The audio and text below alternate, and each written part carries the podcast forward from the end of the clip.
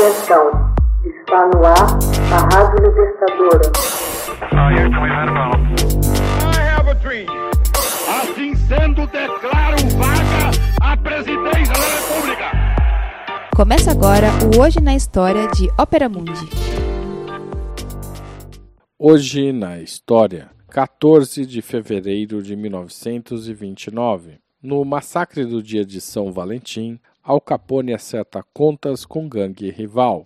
Em Chicago, no dia 14 de fevereiro de 1929, sicários suspeitos de estarem a serviço do chefe do crime organizado Al Capone eliminaram sete membros da gangue de George Bugs Morrow numa garagem da rua North Clark, o famigerado massacre do dia de São Valentim provocou uma verdadeira onda de notícias na imprensa centradas nas atividades ilegais de Al Capone que desafiavam a lei seca, motivando as autoridades federais a redobrar seus esforços para encontrar evidências suficientemente incriminatórias para tirar o mafioso das ruas. Alfonso Capone nasceu no Brooklyn em 1899, filho de imigrantes italianos de Nápoles. O quarto de nove irmãos abandonou a escola no sexto ano para se juntar a uma gangue de rua. Conheceu John Torrio, chefe do crime que operava em Chicago e Nova York, e aos 18 anos empregou-se num clube de Coney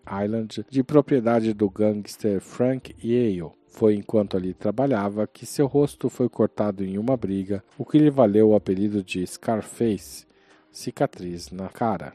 Em 1917, sua namorada ficou grávida. Casaram-se e mudaram-se com o filho para Baltimore, onde Capone tentou construir uma vida respeitável trabalhando como guarda-livros. Em 1921, porém, seu velho amigo o atraiu para Chicago, onde Torrio havia montado um impressionante sindicato do crime e começava a fazer fortuna com o comércio ilícito de bebidas alcoólicas, banido em 1919 pela 18ª emenda à Constituição. Capone demonstrou considerável sagacidade para o negócio, tendo sido indicado por Torrio como gerente de um bar clandestino. Mais tarde, Torrio encarregou-o de controlar o subúrbio de Cícero. Diferente de seu chefe, que era sempre discreto, Capone ganhou notoriedade ao lutar pelo controle do arrabalde. Em 1925, Torrio foi alvejado quatro vezes por Bugs Morrow e Jaime Weiss, sócios de um bandido assassinado pelos homens de Torrio. Torrio sobreviveu e, levado às barras do tribunal, foi sentenciado a nove meses de prisão por tentar deter uma ação policial contra sua cervejaria.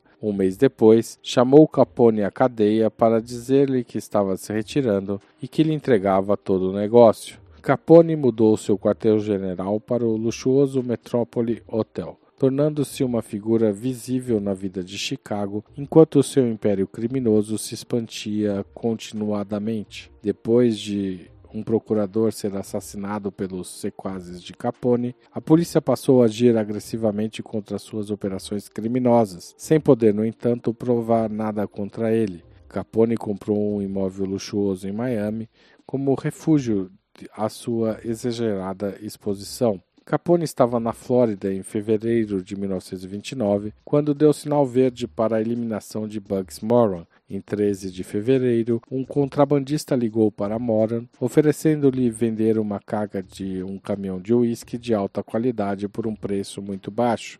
Moran mordeu a isca e na manhã seguinte dirigiu-se ao local de entrega, onde deveriam comparecer também vários de seu bando. Chegou um pouco tarde e no exato momento em que chegava à garagem, viu que parecia ser dois policiais e dois detetives saindo de um carro e dirigindo-se à porta do prédio. Imaginando que tinha evitado por pouco uma batida policial, Moran afastou-se. Os quatro homens eram sicários de Capone e só entraram no edifício antes da chegada de Moron porque se enganaram pensando que entre os sete homens que lá estavam, um era o próprio chefão. Usando uniformes policiais roubados e pesadamente armados, o bando de Capone surpreendeu os homens de Moron que tiveram de se enfileirar contra a parede. Imaginando que tinham caído em uma batida de rotina, deixaram-se desarmar no momento seguinte e foram alvo de uma saraivada de tiros de pistola e metralhadora. Seis morreram instantaneamente e o sétimo resistiu menos de uma hora. A opinião pública ficou chocada com o assassinato a sangue frio e questionou se o pecado da bebida sobrepujava a maldade dos gangsters como Capone. Embora, como de costume, exibisse um álibi perfeito,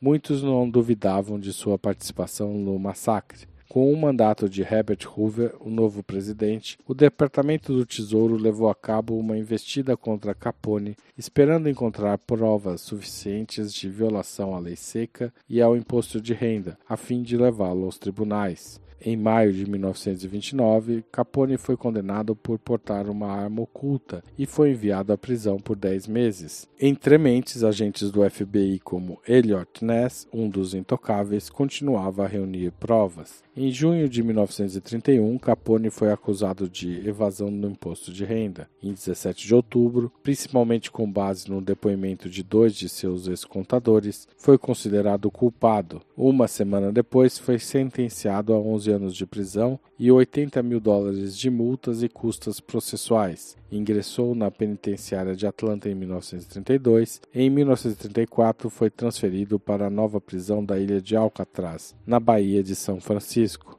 Nessa altura, a lei seca já havia sido revogada e o império de Capone ruído. Libertado em 1939, após sete anos de cárcere, devido ao bom comportamento e créditos por trabalhos penitenciários, Capone saiu doente de recidiva de Philips contraída na juventude. Tratou-se num hospital de Baltimore e em 1940 retirou-se para sua casa em Miami, onde viveu até sua morte em 1947. Seu rival Bugs Moran morreu pouco depois de câncer de pulmão, enquanto cumpria sentença em Kansas por roubo a banco.